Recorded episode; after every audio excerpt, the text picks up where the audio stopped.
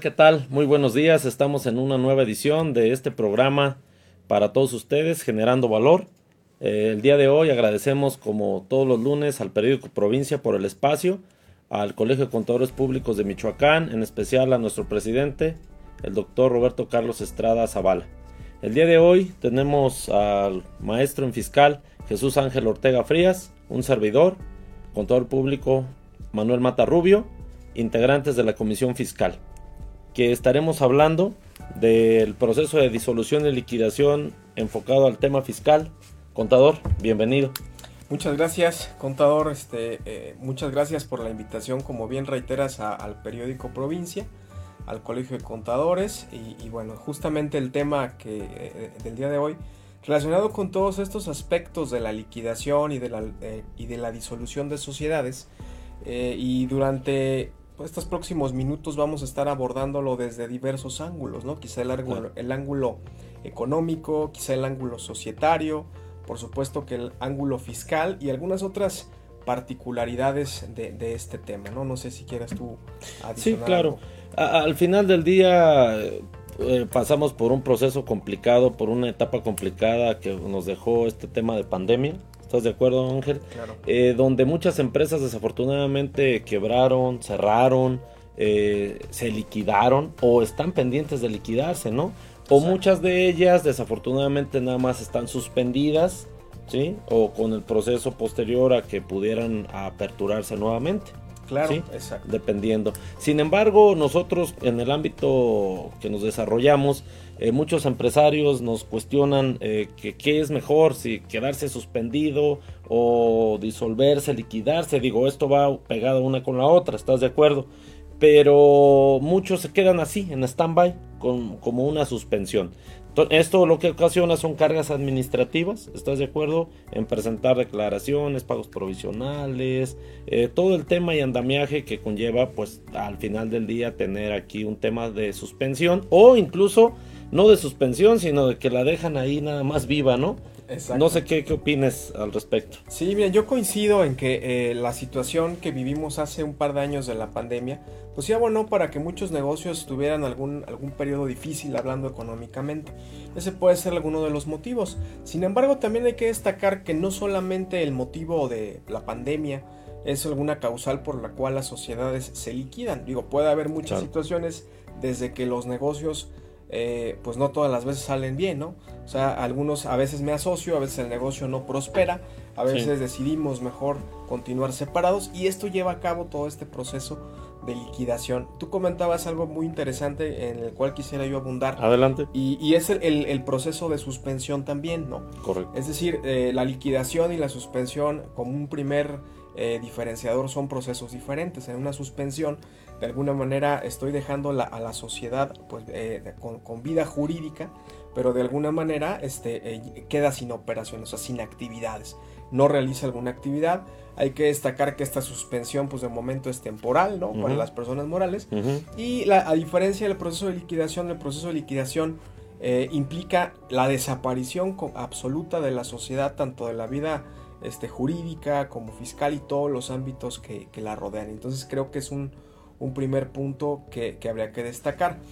Yo abundaría un poco más si me das oportunidad en relación a que eh, cuando nosotros quizá ya no utilizamos una sociedad, ya no la, utilizamos como vehículo para generar negocio o realizar nuestras actividades, si vale la pena valorar el tema de la liquidación o el tema de la suspensión o el simplemente irla llevando, como muchos lo hacen, como bien lo apuntaba, sin ninguna operación.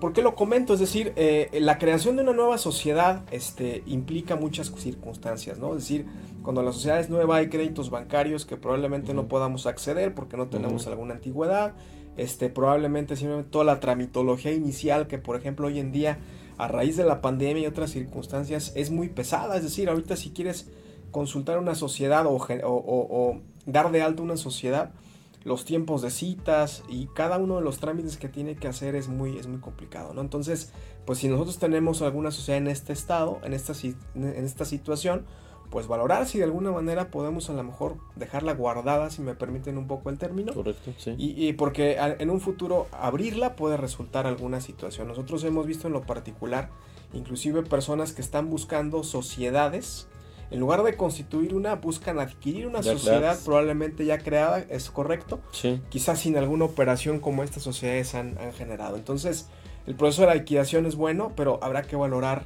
este, que hay otras opciones y si es para nosotros, pues entonces darle por ese lado. No sé tú qué opinas. Sí, al final del día yo creo que es costo-beneficio, como tú bien lo comentas. Entonces, ¿por qué surge una liquidación, Ángel? ¿O, cuáles son las principales causas? Digo, obviamente enmarcados por el artículo 229, que, que es el artículo de la Ley General de Sociedades Mercantiles, que eh, pues regula esta opción, ¿no? De liquidación.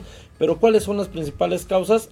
No nada más enfocándonos en las causales de este artículo, sino repasándolos. Para ti eh, están esas causales, pero ¿cuáles serían las principales causas? ¿no? Mencionándolas también. Sí, perfecto. Como comentaba hace un momento, pues a mí me parece que el principal o el principal supuesto es como ahorita lo veníamos ya anticipando, sí. pues un poco eh, el acuerdo tomado por los socios, es decir, que los socios de alguna manera se, se, pongan de acuerdo por la razón que sea y, y decidan ya no prosperar con el tema de la sociedad, ya no tener más vida, no darle más vida a la sociedad. Sin embargo, apuntas muy bien, hay algunas otras causales que resultan interesantes. En relación, por ejemplo, eh, las sociedades, eh, algún tipo de sociedad este, más este, eh, viéndolo un poco en retrospectiva, pues tenían un cierto plazo, es decir, nosotros constituíamos la sociedad y se estableció un plazo que usualmente era de 99 años. Es correcto, sí. actualmente, pues ya de alguna manera ya no existe ese plazo, ya se puede generar indefinidas, pero en la práctica hay ocasiones que nos toca ver que todavía siguen asignando un plazo de 99 años en algunos casos, ¿no? Es correcto. Entonces, este plazo, este término fijado en el objeto social, si es que así están nuestros estatutos, pues tendremos que observarlo, porque una vez que el, este término llegue a, su plazo o que se cumpla, pues en ese momento será alguna causal para la disolución de la sociedad en un principio, ¿no? Entonces es una de las, de, las causas, este, hay que estar muy atentos sobre todo si tenemos ya sociedades antiguas cuyo negocio quizá empezó en la generación anterior y ya somos, digamos, los segundos este, eh, en, el, en, el, en, la línea de sucesión, pues es importante poder revisar en el aspecto de, nuestras, de nuestros estatutos pues para verificar si este plazo está llegando, ¿no? Que, hay veces que el plazo fenece y quizá ni nos damos cuenta. Es correcto, es, correcto. es un paso importante. Otro de las, de las situaciones que, que, que de alguna manera eh, podemos nosotros este, estipular pues es la imposibilidad de seguir llevando a cabo el objeto social. Aquí, digamos, hay dos, dos variantes. Una es que yo ya no pueda seguir eh, con mi objeto social. este Y otra circunstancia es que porque de alguna manera el objeto social se haya consumado. ¿no? Dando algún ejemplo, ¿no? Quizá, por ejemplo, yo me dedico a alguna, alguna actividad, vamos a pensarlo, eh, de la economía y de repente por alguna razón hay una legislación, alguna circunstancia que prohíbe la actividad específicamente a la cual me dedico. Es decir, ya no puedo llevar a cabo mi objeto social y pues en ese momento se tendría que hacer la valoración de la disolución en un principio de la sociedad. Okay. Otro de los temas es que usualmente las sociedades están planteadas para que vengan desarrollando un, objeto social continuado, por decirlo así, ¿no? un objeto social que a través del tiempo se va desarrollando y que no hay alguna circunstancia fija que lo detenga. Es importante comentar que también hay sociedades que inclusive pueden este, extinguirse con una situación en concreto, ¿no? Por ejemplo, eh, vamos a llamar la realización de, algún desarrollo inmobiliario o, quizá alguna otra situación eh, em, o, emprendimiento muy concreto. Entonces, una vez que lo realizo, si así lo pacto en el objeto social, así como mencionas, adiós a la sociedad y tendría que liquidarse. Y son temas que, que, que en, eh, eh, esta opción, digo, vale mucho la pena comentarlo, porque resulta útil, porque ah, cuántas veces de, repente no hay empresarios que forman una sociedad, probablemente el negocio no prospera o por cualquier circunstancia la sociedad dejó de operar y permanecen en la sociedad todo el tiempo, ¿no? Entonces, si de algún momento empezamos a pactar, eh, evitamos que se generen cabos sueltos, si sabes qué hacemos en el negocio y la sociedad se extingue. Entonces eso ayuda para que de alguna manera controlar este tipo de situaciones y que en lo posterior se pueda hacer mal uso. Entonces, digamos, partiendo de lo que tú comentas, eh, sería muy bueno observar las constitutivas, las actas constitutivas de las sociedades que, que, tienen ya los, los clientes, los contribuyentes, eh, nuestros, nuestros clientes como tal, darles una buena revisada para, precisamente para observar ese, ese concepto que comentas, ¿no? A ver, si tu sociedad tiene 99 años, a lo mejor valdría la pena acotarlo Sí, digo, no porque queramos que se liquide, pero sí con algunas cláusulas que valgan la pena, ¿no? Encaminados a, pues eficientar este proceso de disolución liquidación. Eh, otro de las causales, si me dejas interrumpirte, Ángel, es pues por al final del día por eh, perder las dos terceras partes ¿no? del capital, cuando ya de, plano los pasivos ya son más grandes que los activos, se podría decirse, ya se podría hablar de una liquidación. ¿Estamos de acuerdo también? Es correcto. ¿Y cómo inicia este proceso? O sea, ¿cuál, ¿cuál es el inicio o cuál es el punto de partida para iniciar una liquidación? Partiendo de que no es lo mismo disolución que liquidación, si estás de acuerdo. Es correcto. Definiendo primero estos dos conceptos y, cuál sería el inicio de esto, ¿no? para poder llegar a la liquidación.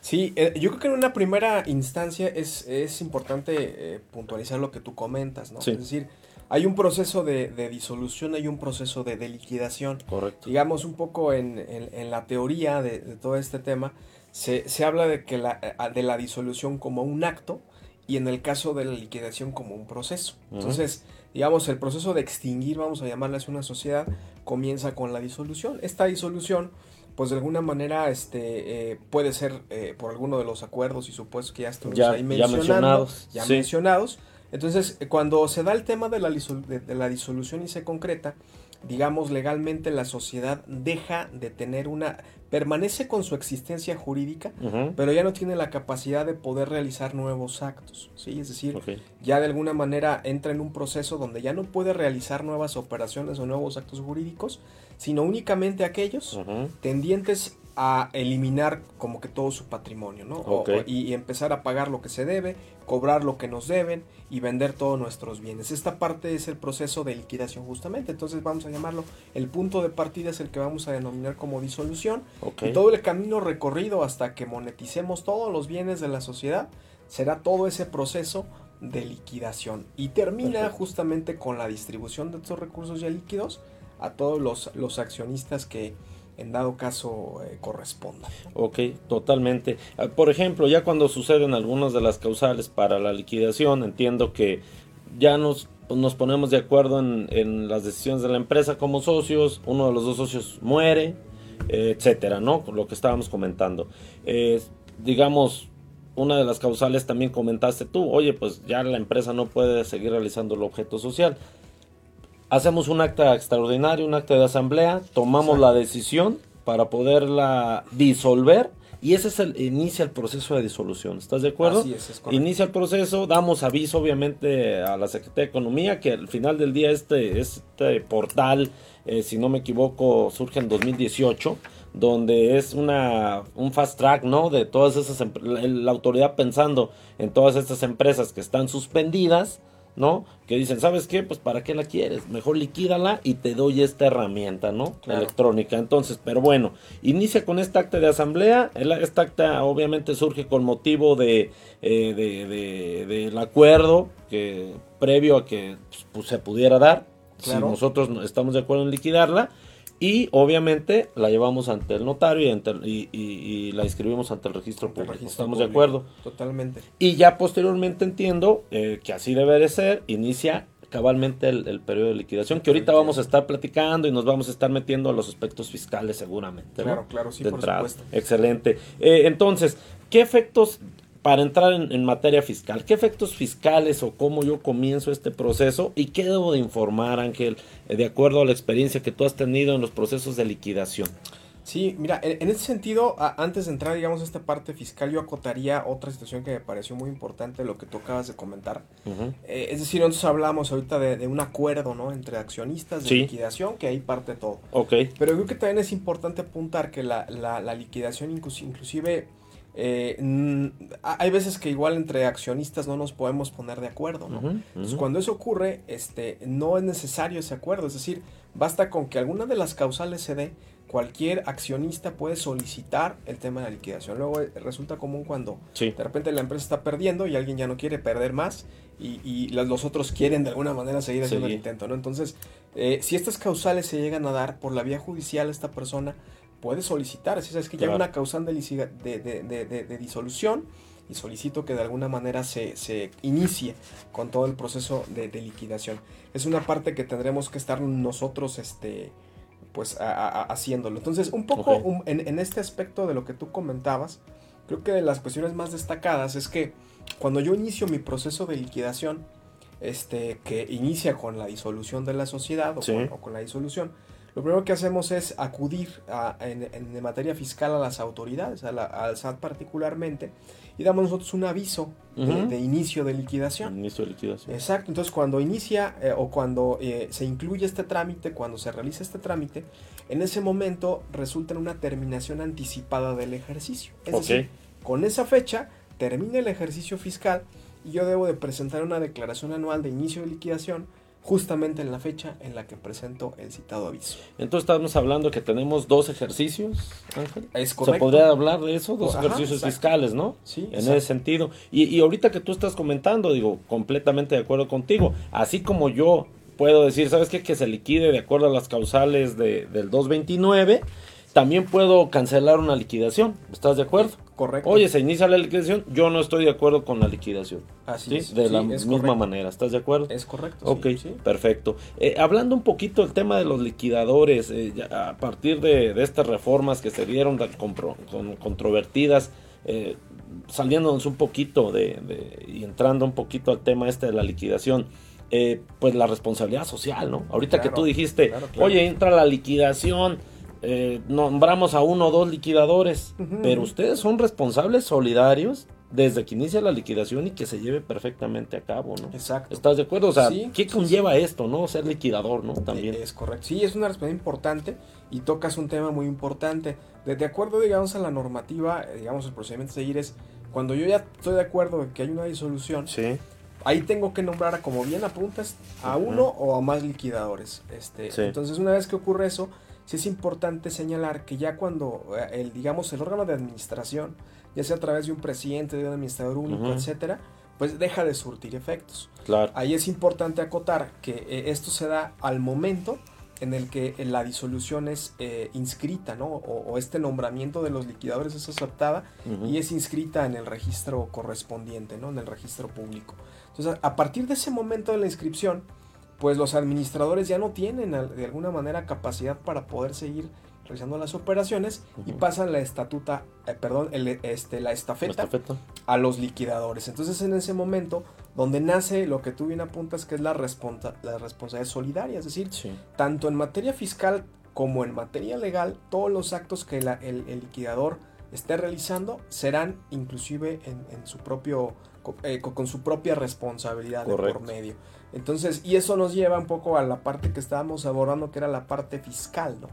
Entonces, de igual manera, digo, eh, al final, como tú bien apuntas, si yo hago, por ejemplo, eh, si mi aviso de liquidación lo, lo, presenté el 30 de junio, ahora estamos ya entrando en el mes de julio, pues yo tendré un ejercicio partido en dos, un ejercicio, digamos, pues eh, por, por el, ejercicio normal de las operaciones y otro ejercicio que ya tendría que ser de, del ejercicio en liquidación, ¿no? Correcto. Entonces, eh, una vez que la sociedad está liquidando, como, como, como, dijimos, ya no puede hacer nuevas operaciones, pero tiene que empezar a, liquidar las operaciones que están pendientes.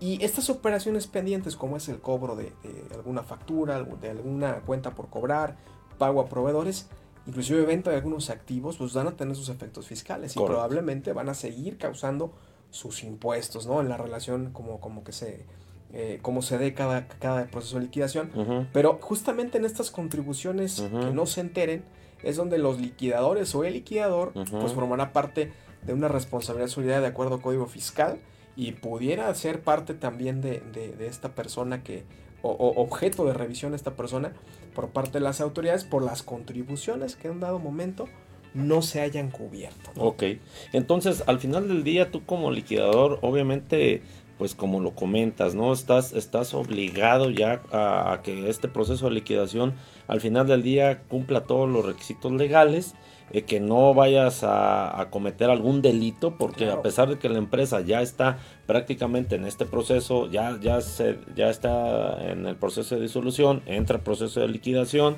entonces, al final de cuentas, tú eres responsable de todo lo que pasa ahí en la empresa. En, las ventas de estos activos, que sí se pague adecuadamente los impuestos. Eh, eh, a continuación, yo, yo me quisiera meter entonces, tú mencionaste en esta ficha de trámite, ¿no? Eh, entonces, me gustaría hablar de esto regresando de un corte. ¿Te parece? perfecto. Excelente. Muchas gracias.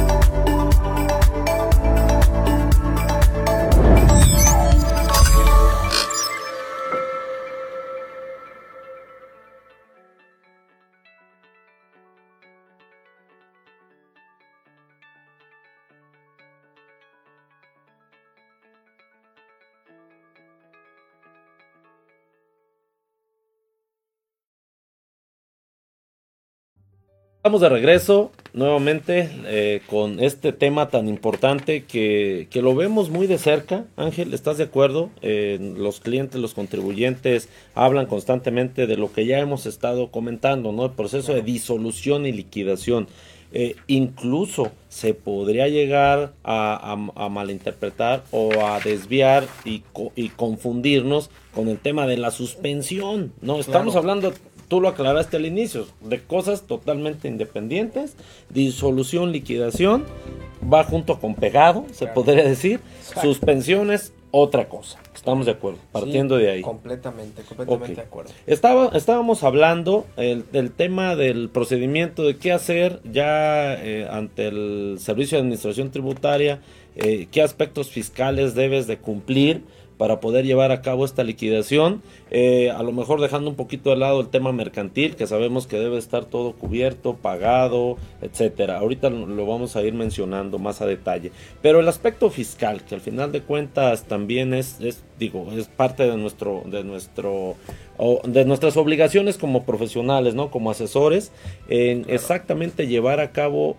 con todas las de la ley este proceso de disolución, liquidación, o este proceso de liquidación ya más bien dicho, ¿no? Eh, ¿Qué aspectos fiscales debes de cuidar y qué exigencias debemos de tener eh, para poder eh, llevar a cabo esta liquidación? O sea, de los, de los, de los que nos exige la ley como tal. Sí, sí, en una primera instancia hablamos del aviso de inicio, ¿no? Correcto. avisar que ya me disolví, que voy a entrar en un proceso de, de liquidación. Ahora, adicionalmente a esta parte, sí es importante este, tomar en cuenta varias circunstancias. Cuando yo entro en el proceso de liquidación, eh, necesito ir eh, con una sanidad fiscal, vamos a llamarle así, este, importante, porque al momento de que entre el proceso de liquidación hay que reunir ciertos requisitos. El primero de ellos, por supuesto, pues es no estar este, dentro de facultades de comprobación. Es decir, si la autoridad me está revisando, me está practicando una auditoría en algún cierto periodo, este, actual o anterior, pues no puedo de alguna manera iniciar este proceso de liquidación. Ni, ni, concluir o concluir el proceso de liquidación.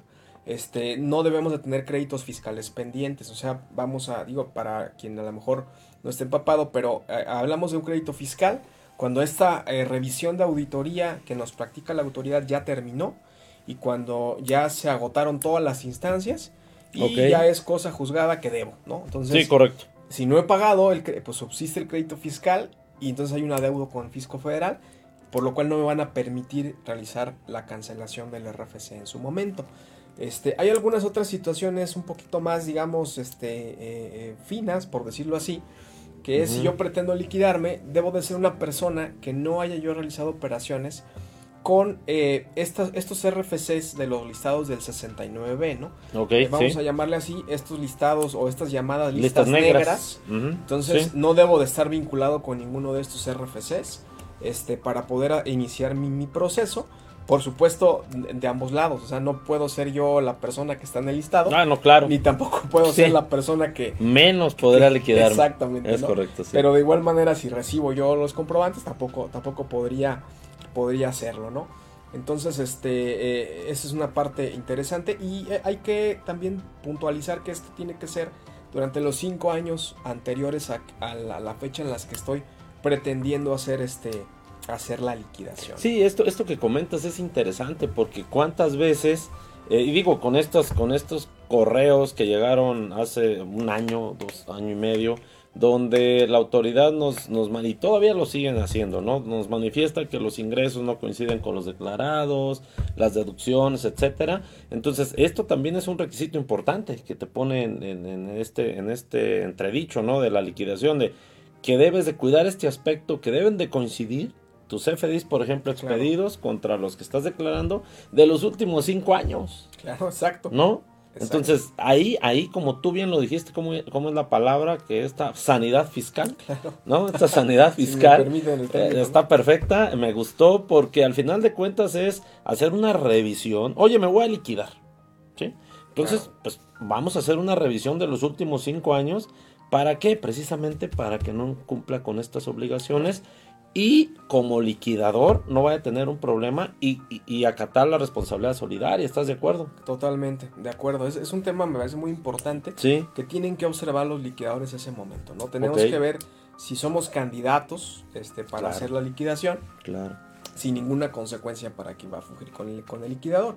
También ahí yo abriría un poco un paréntesis relacionado con el liquidador. Ok. Eh, el liquidador es importante que una vez que concluya el proceso, y ahorita veremos los pasos siguientes, pero una vez concluido, el liquidador debe de, conservar toda la contabilidad, un poco más independientemente del tema fiscal, pero el tema societario, él debe de conservar el tema de la contabilidad.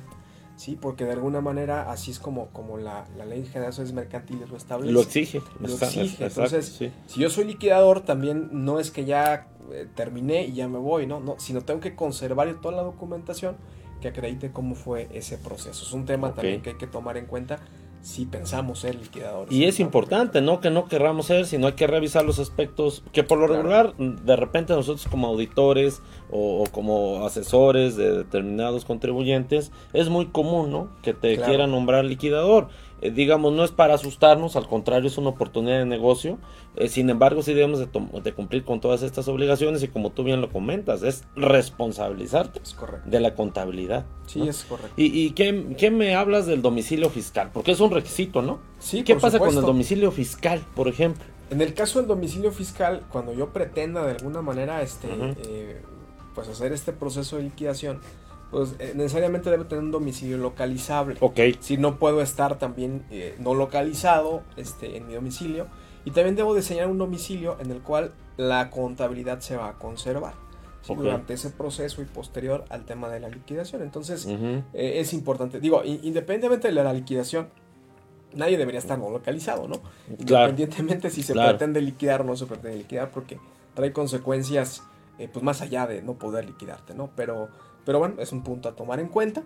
Si vamos a hacer ese proceso de liquidación, pues comenzar verificando que estemos localizados ante el RFC. Ok, perfecto. Entonces es importantísimo, ¿no? Decidir qué domicilio fiscal va a ser, porque al final del día la autoridad puede ejercer sus facultades de comprobación a posteriori de, que se lleve a cabo esta liquidación, ¿no? Claro. Termino el proceso de liquidación, no sé cuánto llevó, un año, dos meses, seis meses, cinco meses, etcétera. Señalo ese domicilio fiscal y posiblemente en tres años me puede ejercer facultades de comprobación, ¿estás de acuerdo? Sí, exacto. Eh, inclusive también eh, otro de los aspectos que me lleva a tu comentario es, por ejemplo, cuando inicio el proceso de liquidación, si bien presento un anual de cierre de ejercicio regular, correcto, ya se abre el de liquidación, esto no quiere decir que voy a dejar de presentar declaraciones.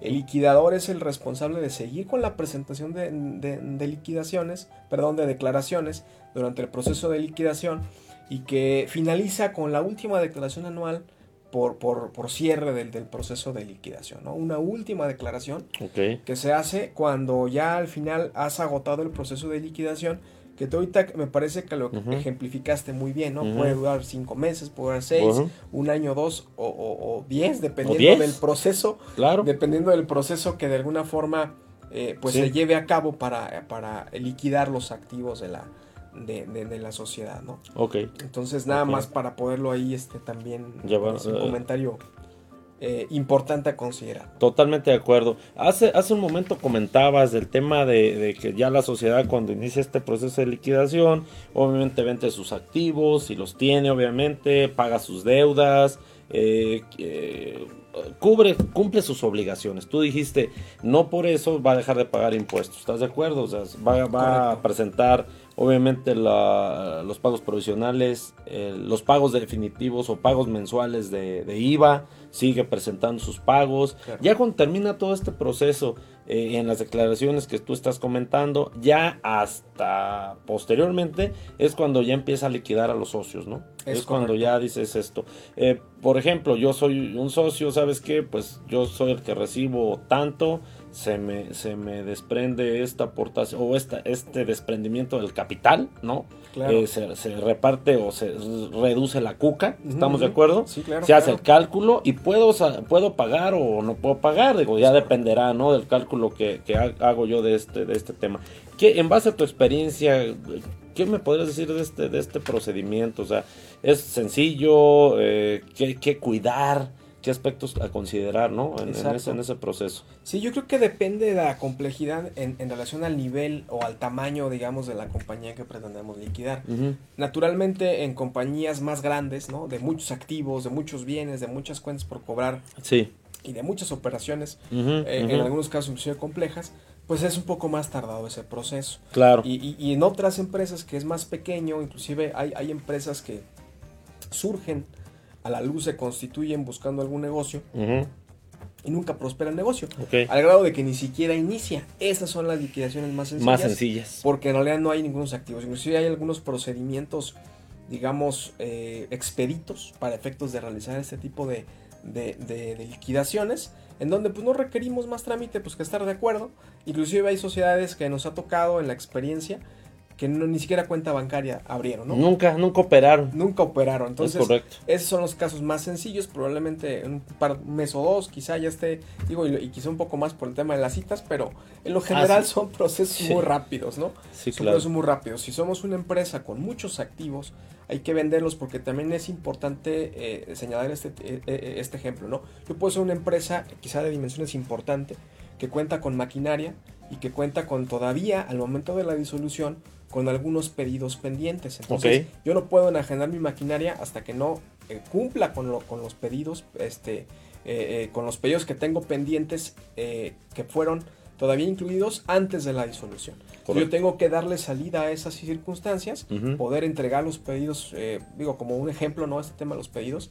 Este, y una vez entregándolo, tendré la cuenta por cobrar. Y si ya no hay ningún otro pedido que hacer, pues puedo entonces comenzar, por ejemplo, con el tema de, la venta de los activos. Que hay otro tema bien importante y es el aspecto laboral. ¿no?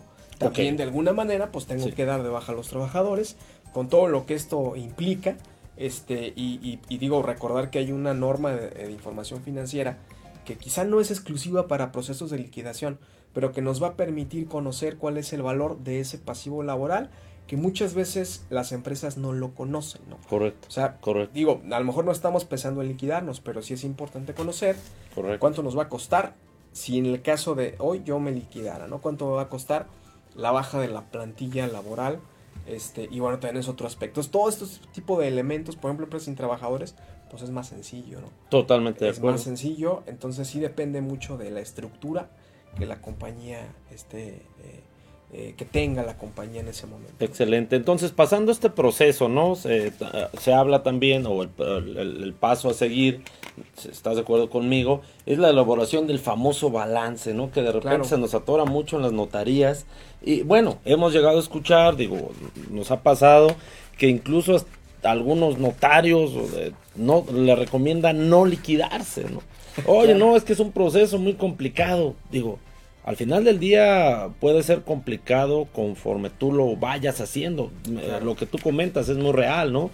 Si una empresa yo la tengo ahí sin usar, que nunca cobró vida eh, en ese sentido, eh, pues yo creo que no tiene ningún caso tenerla ahí, ¿no? Entonces, iniciar la disolución, liquidación con nuestro procedimiento, aspectos fiscales, aspecto laboral, que es algo bien interesante que estás comentando, y ahora sí elaborar este famoso balance, ¿no? Le podemos decir balance final, claro. sí, balance final de liquidación, donde ya se saldó todo, se pagó todo, se presenta, sí. ¿Y qué hacemos con este balance, Ángel? ¿Podrías comentarle al auditorio? Sí, digo, e, e, este balance, eh, este balance final, este, em, digamos, debiera de ser ya un balance donde prácticamente todos los activos fueron monetizados. Es, correcto. Todo lo que debo de tener en ese balance pues prácticamente son este pues bancos, ¿no? Prácticamente efectivo. Sí. Y este y, capital, que sería ahí donde se va a hacer la confronta.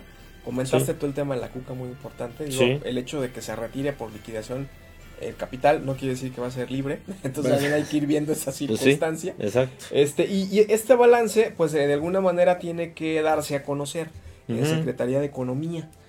Claro. Eh, tiene que haber una, una publicación este, de ese balance general. Electrónico, ¿verdad? Eh, eh, de, manera electrónica. De manera electrónica. Este, también hay, que ser también muy puntual en este asunto y que también pueda haber gente que se pueda oponer al tema de del proceso de disolución de la sociedad. Es decir, no es un proceso, digo, por eso quizá a lo mejor algunos eh, eh, fedatarios dicen, oye, pues vamos a ir pensando, ¿no? Sí. Este, porque sí, es un proceso que eh, en algunos casos específicos donde hay intereses opuestos, este, eh, jalando para lados diferentes, sí puede ser un proceso inclusive complejo, ¿no? Sí puede llegar alguien y te puede decir, espérame, no hay liquidación, porque todavía hay algunos temas pendientes conmigo, ¿no? Entonces, este es un tema importante, pero bueno, si esto no se da, que es en lo que vamos, de alguna forma eh, se publica este, este balance, ¿no? Este, eh, eh, durante este tiempo es donde te comentaba, se pueden presentar algunas reclamaciones. El plazo de publicaciones para justamente... ¿Cuánto tiempo lo, debemos de publicar? 15 días, 15 días. que se prevé, que, que, debe de estar publicado. Y bueno, y una vez transcurrido el plazo, pues ya se, se genera, digamos, una asamblea. La última asamblea la última de la sociedad, De la sociedad y es donde ahora sí, pues nos repartimos ahora sí que, digamos, lo que queda. Ok. Este, y una vez que ya queda repartido todo, pues ahí, digamos, la sociedad eh, finaliza, finaliza su vida, su vida jurídica. Ok, haces el, aviso. Tú, tú dijiste algo muy real, ¿no? Que está pasando en, la actualidad, el tema de las citas para este tema de las liquidaciones, ¿no? Sí. Eh, es complicado. Eh, el proceso se ha alargado bastante cuando antes era pues relativamente sencillo, ¿no? Obtener una cita para liquidar y, y, en su caso cancelar claro. la inscripción al RFC, ¿no?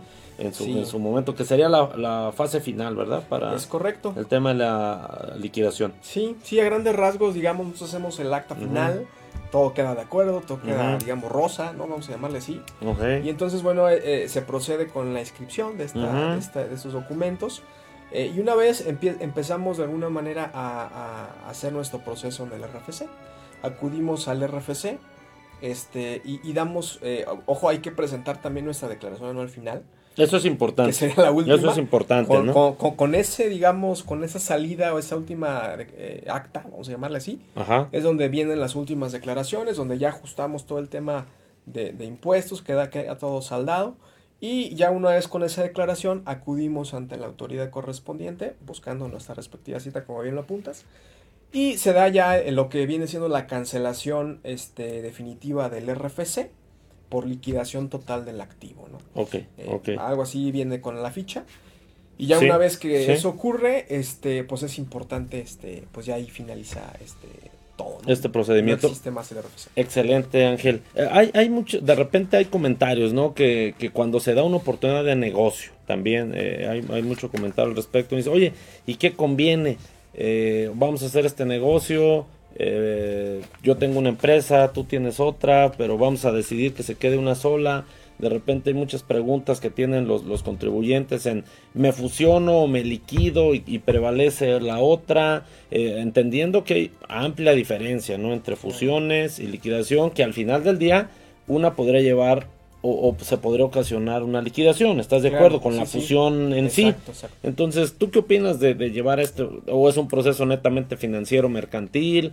Eh, porque fiscalmente sí es un procedimiento diferente, ¿sí? Para llevar a cabo la fusión eh, eh, que te conlleve una liquidación. Claro. ¿no? ¿qué, ¿qué, podrías platicarme al respecto? Sí, exacto. Hay casos este, donde, como te comentaba al principio, pues una opción es la liquidación, pero ves que hay otro tipo de opciones, ¿no? Ves que uno de los dice, yo me quedo con, la compañía, yo me quedo con la empresa, y se da lo que se conoce como ah, eh, fusión por absorción, ¿no? Es correcto. Entonces, digamos, hay quizá dos sociedades, una de ellas absorbe a la, a la segunda, este, y esa segunda tiende a desaparecer, sobreviviendo todos los activos, todo digamos el espíritu del negocio, en materia económicamente hablando, es decir, todos los activos subsisten, pero subsisten en la sociedad eh, eh, fusionada.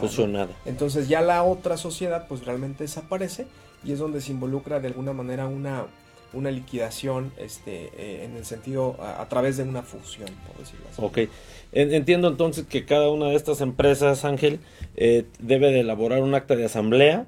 Claro. Si estás de acuerdo, un acta de asamblea donde deciden la fusión partiendo de ahí, ¿no? que, que a diferencia de lo que estábamos comentando desde el inicio del programa, cuando se lleva a cabo una disolución, ¿está esa acta de asamblea o no? Exacto. ¿Verdad? ¿Estamos de acuerdo? ¿Hay, hay o no acta de asamblea?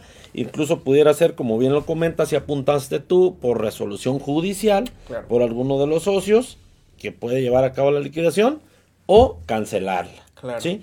En el caso de la fusión, entonces es actas de asamblea, repito, por cada una de las empresas, decidimos fusionarnos y esta, estas actas a su vez ¿sí? harán otra que sea la, de la fusión como tal, ¿no? ¿Estamos de acuerdo? Sí. Eh, este sería el procedimiento inicial. Y obviamente cuidar los aspectos fiscales, que eso obviamente nos da para otro programa, el tema de, que no se considera una enajenación, la fusión, eh, los avisos. etcétera, etcétera, ¿no? Eso es importantísimo, Claro, claro, entonces pues la, liquidación es, digamos, una opción y lo que tú apuntas es bien importante porque son alternativas a la liquidación, ¿no? Correcto. Inclusive en el caso tuyo, sabes que yo no quiero la empresa, yo me voy a quedar con el negocio, no quiero la empresa, pues fusiono la tuya con la mía y se acabó, ¿no? Y, hay otros casos donde te dicen, oye, a mí me sirven las dos empresas, yo me quiero quedar con la mía, que me quiero quedar con, con este, con, con, la tuya. Y también la enajenación de acciones pues puede ser una, una buena opción en caso de que el negocio, sobre todo eh, mucho en casos donde, donde el negocio sí se separa, digamos, los socios se dividen, pero algunos de ellos piensan continuar con las actividades en el negocio. ¿sí? Ellos se quedan con el emprendimiento. Puede ser que ya tengan una empresa previa y se fusionan, como el ejemplo que acabamos de dar o bien, eh, aunque aún teniendo la empresa ah, previa o no teniendo una empresa previa, quieren quedarse con la, con la sociedad. Entonces, quizá la liquidación no sea la opción. Digo, ¿para qué me liquido si después voy a volver a armar el, negocio aparte? ¿no? Entonces, simplemente traslado, probablemente en la vía de enajenación de acciones, esta parte. Entonces, puede ser también una opción en caso de que esta liquidación, eh, eh, para no llegar a esa liquidación, sin que el llegar a ella sea malo, pero quizá puede haber algunas otras opciones más prácticas para estos efectos. Cuando de plano no hay nadie quiere, digamos, continuar con esa empresa, no hay, no hay sentido, pues entonces la liquidación tendrá que ser la, alternativa. Es, es, correcto, digo, al final del día también para llevar a cabo este, esta decisión, eh, nosotros ya estuvimos hablando de los aspectos fiscales, los aspectos mercantiles, los aspectos fiscales, tú ya mencionaste los temas laborales incluso para llevar a cabo la disolución, liquidación, y yo podría mencionar algún otro que, que no, es, no es menor, el tema financiero. Lo que tú comentas ahorita eh, es importante, ¿no? Dices, bueno, liquido la sociedad, perfecto. O, se me da oportunidad de fusionarla, excelente. Pero también puedo ver eh, lo que me va a llevar a cabo tomar esa decisión es el tema financiero muchas veces. Es cuánto vale mi sociedad. Claro. Cuánto para, para fusionarme o para venderla o para, para pasar eh, todos los activos a esa otra empresa e, e iniciar un nuevo negocio. Ahí estamos hablando también de un proceso de liquidación al final del, día. O como tú bien lo comentas, sabes que definitivamente ya cumplo con los causales del 229 de la Ley General de Sociedades Mercantiles, ya no puedo seguir. Pues ahí para qué quiero ver aspectos financieros, ¿no? Si ya ni puedo seguir.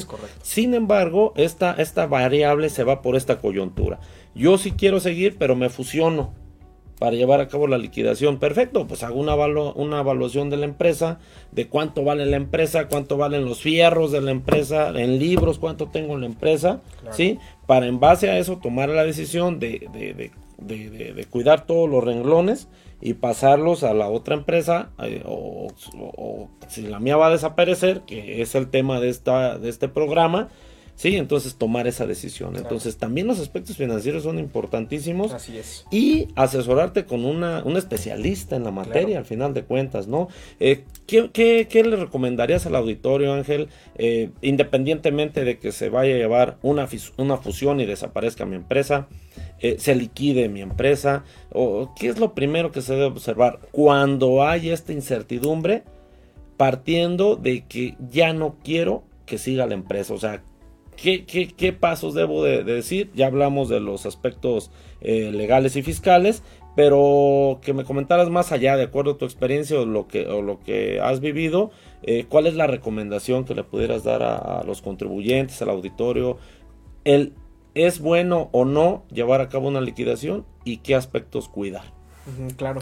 Eh, en relación a si es bueno o no la liquidación, pues la verdad es que la decisión depende mucho de la particularidad del caso. Digamos, la primera recomendación que yo haría a todos los que nos escuchan, a, los que nos ven, que estén interesados o hayan pensado en la liquidación eh, o, en cerrar el negocio, por decirlo de alguna forma, eh, mi primera recomendación es que se asesoren con un experto en la materia. Es correcto, este, correcto. Es muy importante tener claro qué va a pasar después para poder tomar una decisión voy a seguir con el negocio, alguien más va a seguir. Este, eh, ya de plano no queremos hacerlo, no queremos. Entonces, de eso va a depender si me liquido, si vendo las acciones, si hago una fusión, este, de qué es lo, lo que va a pasar, ¿no? Eh, no tanto porque la opción de fusión, de venta de acciones que hemos hablado, y de la propia liquidación, una sea mejor que la otra. Pero es como un traje a la medida. O sea, no todas nos van a quedar en las mismas circunstancias. Y tenemos que elegir la que sea mejor. Entonces, la primera circunstancia sería a, ir, ir, a acudir con un profesional para que nos diga, porque hay muchos aspectos, como bien tú lo apuntaste, el tema laboral, la, liquidación no solamente es ante las autoridades del SAT, ante eh, el tema legal, también vienen instancias de seguridad social, registro estatal de contribuyentes. Eh, como tú apuntaste, me parece excelente lo que tú acabas de comentar, el tema financiero, ¿no? O sea, porque nos vamos a repartir sobre algo que son los estados financieros. Si los estados financieros no están adecuados, pues hay un problema, ¿no? De entrada, porque sobre qué me voy a repartir. Eh, eh, ahí es donde interviene la auditoría financiera, eh, Correcto. La, auditoría este, en materia de estados financieros, para esos estados financieros, pues hacerlos llegar a la realidad económica de la empresa y que podamos repartirnos cada quien lo que nos toca. Entonces, ante esta circunstancia, por eso mi primera recomendación es acerquémonos a un profesional, busquemos apoyo de un profesional para este proceso y él nos sabrá decir de acuerdo al caso concreto si es la liquidación, es eh, eh, una venta de acciones, es una fusión, una decisión o cualquier otra figura que es la que nos de alguna manera nos va a quedar. Ninguna de ellas es, es mala o buena, claro. simplemente hay una que va a ser la que mejor nos va, no nos va a este pues a cubrir las necesidades que tenemos en ese momento. Es correcto, no, y, aparte, gracias Ángel, aquí aparte, eh, digo, cuando hablamos desafortunada, de una liquidación desafortunada, pudiéramos estar hablando de cuando ya los socios eh, pues no se ponen de acuerdo, cuando ya hay un descontento general para llevar a cabo o para el fin común para lo que fue creada la empresa o que nunca se llevó. Eh, pero ¿qué pasa, por ejemplo, cuando hay una muerte de, alguno de los socios desafortunadamente? Ahí al final del día nadie está preparado para esto, lo que hemos, nos hemos encontrado en la experiencia de, de estos procesos de liquidación. Nadie está preparado, de repente los herederos, si los hay, o, si hay una herencia, si hay un testamento, si no hay testamento, eh, es un proceso complicadísimo que al final de cuentas es los herederos se meten al tema eh, administrativo de la empresa, eh, queriendo ya llevar a cabo o no la liquidación también. Cuando, es una causal, ¿no? ¿Estás de acuerdo? La muerte de uno de las dos personas, cuando son constituidas por, por personas físicas, por dos personas físicas, al final del día, si muere uno de los dos, es una de las causales. Está partiendo de ahí. Claro. Entonces, partiendo de que se pueda dar este supuesto, poniendo este panorama, al final del día, eh, si no tiene una herencia eh, o un, testamento previamente, obvio, eh, el, fallecido, se nos vuelve una cadena de problemas, ¿no? porque a lo mejor ya, se, ya es la causal de liquidación, si yo lo quiero llevar a cabo, si no la quiero llevar a cabo, bueno, ya es otro procedimiento. Pero si, el, si yo quiero ejercer la causal de liquidación, a causa de la muerte de mi socio, de uno de mis socios, ¿sí? Entonces, al final del día, entonces yo tengo que voltear a ver y observar este procedimiento que tú estás diciendo de repartirle a los socios, pues yo la tendría que repartir a los herederos, ¿estás de acuerdo? Sí, claro. O sea, este capital ya no es para el socio, es para los herederos. Si no hay herederos, por ende, debo de esperar a que concluya un juicio, si lo pueden llevar a cabo, para yo poderle repartir o en su caso al albacea este tema de la liquidación. No sé si no sé si estés de acuerdo. Sí, es un tema que digamos no comentamos en las causales de disolución, pero no, estamos hablando y me parece también muy importante este y un poco como la prevención, ¿no? Digamos, una de las causales para llegar a la disolución es eh, pues no contar con el mínimo de socios que, la sociedad eh, estipula. Correcto. O que de alguna manera los intereses se reúnen en uno solo. Entonces, puede haber testamento o no puede haber testamento. Por ejemplo, si somos dos en la sociedad y, el, y el segundo me, hereda a mí, me deja a mí este testado que las acciones son mías, entonces yo ya tengo todo eso, solo soy un socio, ¿no? Entonces, este, o, eh, entonces ante el fallecimiento de, una sociedad con dos socios, pues evidentemente ya surge alguna circunstancia. Entonces, más allá de quizá esta situación de la disolución, pudiera haber cosas previas como inclusive la asamblea, ¿no? O sea, hay asambleas en las cuales la votación se da por mayoría.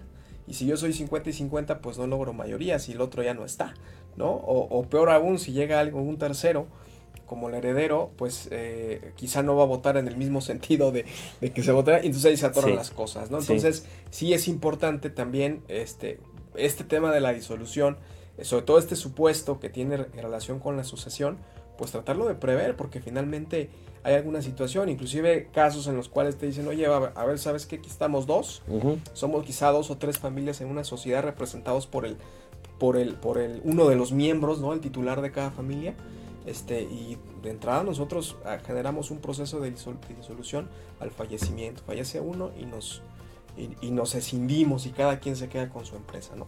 Previendo este tipo de circunstancias. Pero bueno, ya sería, como dices, entrar en otro tema, seguramente para otra charla como esta. Totalmente de acuerdo. Este, o, más, o más tiempo. Excelente. Entonces, pues al final, al final de cuentas, lo que debemos de cuidar en un aspecto de solución liquidación precisamente son los aspectos, obviamente, jurídicos legales que ya bien comentabas, eh, observar todas las causales, si se cumple una de ellas, llevar a cabo el, acta de asamblea, donde en el acta de asamblea, Ángel, deben de nombrar a los, liquidadores desde esa acta, ¿verdad? ¿Es, correcto? Es correcto. Y, obviamente aceptar el, encargo. Así es. Que hacemos como liquidadores, o, que o uno o dos. Estamos de acuerdo, desde el acta.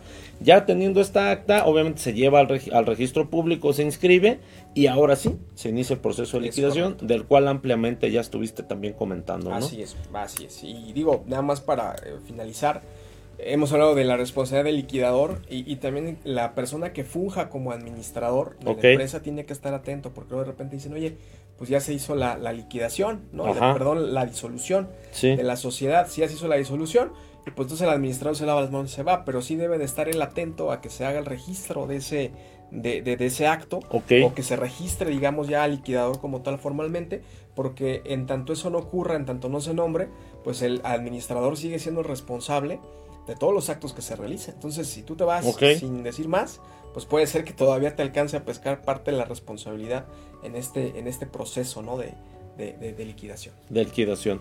Excelente. No, pues agradecerte todo los comentarios, Ángel. Yo creo que es eh, un tema sin duda muy importante que todos los profesionistas debemos de observar de este colegio y hacia la sociedad. Al final del día es nuestra responsabilidad llevar a cabo todos estos procedimientos apoyado también con profesionales de estos temas, ¿no? Agradecerte, agradecerle nuevamente al periódico Provincia a nuestro Colegio de Contadores Públicos de Michoacán, a nuestro presidente, el doctor Roberto Carlos Estrada Zavala, este espacio para hablar de lo que nos compete, ¿no? Como, como miembros de la Comisión Fiscal, ¿sí? Que es este tema de solución liquidación. Muchas gracias, Ángel. Muchas gracias. Y buena tarde. Hasta luego, que estén bien.